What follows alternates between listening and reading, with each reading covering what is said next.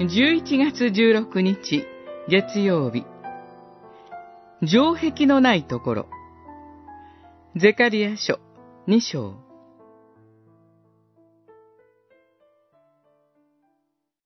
私に語りかけた見つかいが出ていくと、別の見つかいが出てきて迎え、彼に言った。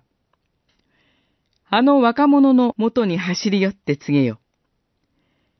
エルサレムは人と家畜にあふれ、城壁のない開かれたところとなる。二章、七節、八節。七十年というバビロン捕囚の生活は、彼らのうちに少なからず宗教的荒廃をもたらしました。それゆえ、補修から帰還した彼らが、自らの生活再建に翻弄されたことは仕方のないことだったかもしれません。けれども、信仰者にとっての命の泉は、主の御言葉です。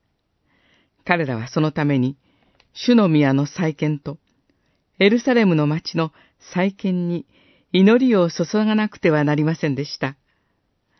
けれども、この時彼らは十分に祈りを捧げられずにいました。このため主は時満ちて民たちに預言者ゼカリアを使わされました。ゼカリアは彼らのうちに再建の祈りをもたらすべく、あるよう見た幻を語ります。その幻には、やがて実現するあまりにも麗しいエルサレムの姿が掲示されていました。そこには、この世の国には必ず存在するあるものが存在していませんでした。